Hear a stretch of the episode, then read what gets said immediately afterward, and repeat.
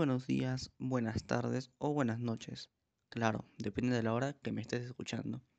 Reciba mi saludo a todos mis oyentes de todo el mundo. En este nuevo podcast vamos a hablar sobre la cultura. Empezamos con la primera pregunta. ¿Existen culturas superiores o inferiores entre sí? No, no existe ninguna cultura que sea superior o inferior a la otra. Lo que sí es que son diferentes Todas las culturas no son iguales, habrá unas cosas parecidas. La cultura es la identidad, lo que es único de cada persona o conjunto de ellas.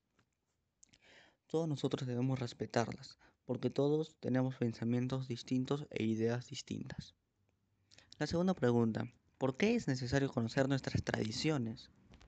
Las tradiciones son partes de nuestra cultura y nos ayudan a entender de dónde vienen nuestros familiares. Las tradiciones son especialmente importantes para los jóvenes, que viven en un ámbito distinto que en de las generaciones anteriores, incluso sus padres o sus tíos. Es muy importante preservar estas tradiciones porque es nuestra identidad cultural, es lo que nos representa como pertenecientes a una región o una sociedad en particular. Esta se basa en la autopercepción y en la autoidentidad, donde una persona mediante sus propios pensamientos y sus propias experiencias van creando una forma de cultura y una serie de aspectos que nos abocan a la identidad cultural. Ahora pasemos a la tercera pregunta. ¿Qué es el patrimonio cultural? El patrimonio cultural es la herencia cultural propia del pasado de una comunidad, mantenida hasta la actualidad y transmitida a las generaciones presentes. ¿Por qué es muy importante preservarlas? Porque nuestro patrimonio cultural es una parte fundamental de nuestra identidad como comunidad y a nivel individual. También es una característica integral del entorno en el que vivimos, trabajamos o simplemente nos gusta visitar. Las personas que nos han legado su saber hacia los mejores ejemplos de lo que podemos hacer y en lo que podemos llegar a convertirnos. Esta comprensión de nuestro patrimonio puede ayudarnos también a explicarles a los demás quiénes somos, por todo lo nuestro de nuestro patrimonio y todo lo anterior. Merece la pena conocer y comprender bien nuestro patrimonio cultural y poner todos los esfuerzos que sean necesarios para conservarlo. El patrimonio cultural, que es reconocido y respetado por todos, constituye un referente para una sociedad estable que es consciente de dónde viene y a dónde puede llegar, y que protege el entorno a su alrededor. La cuarta pregunta, ¿crees que es positivo que nuestro país sea tan diverso?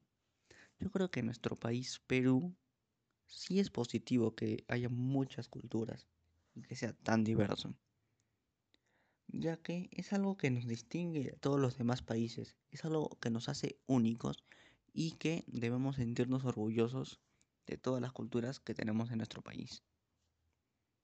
Pasemos a la quinta pregunta. ¿Cuál es la actitud de un peruano frente a otra cultura o idioma? En mi parecer hay dos opciones.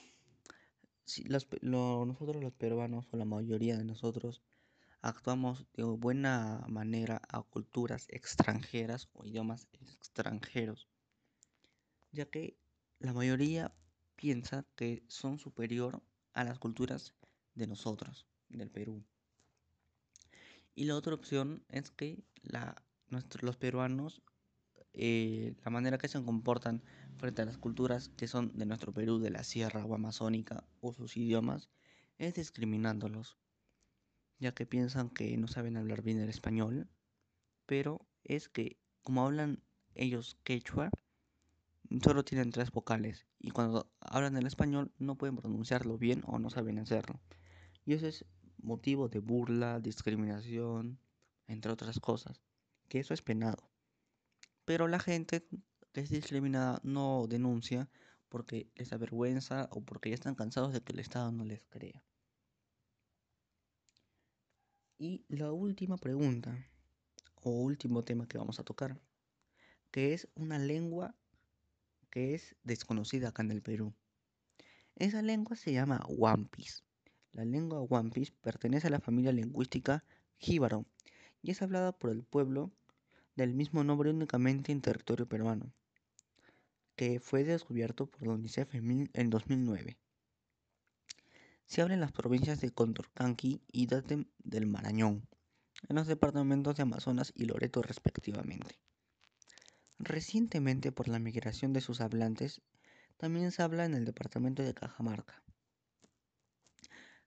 tradicionalmente esta lengua ha sido conocida con el nombre Huambisa, pero hoy sus habitantes prefieren que lo utilice la denominación Wampis. Larson, luego de un análisis léxico, señala que el Wampis está muy relacionado con el Awahum, al punto de considerarlas variedades de una misma lengua. Overlay tiene una opinión similar, ya que debido a la inteligibilidad mutua entre hablantes de estas dos lenguas, las considera como un grupo de dialectos, que es variedades geográficas de una lengua. En la actualidad hay aproximadamente 3.569 personas que han aprendido esta lengua y son nativos y las hablan. Muchas gracias a todos mis oyentes. Este ha sido el podcast de hoy. Hasta pronto.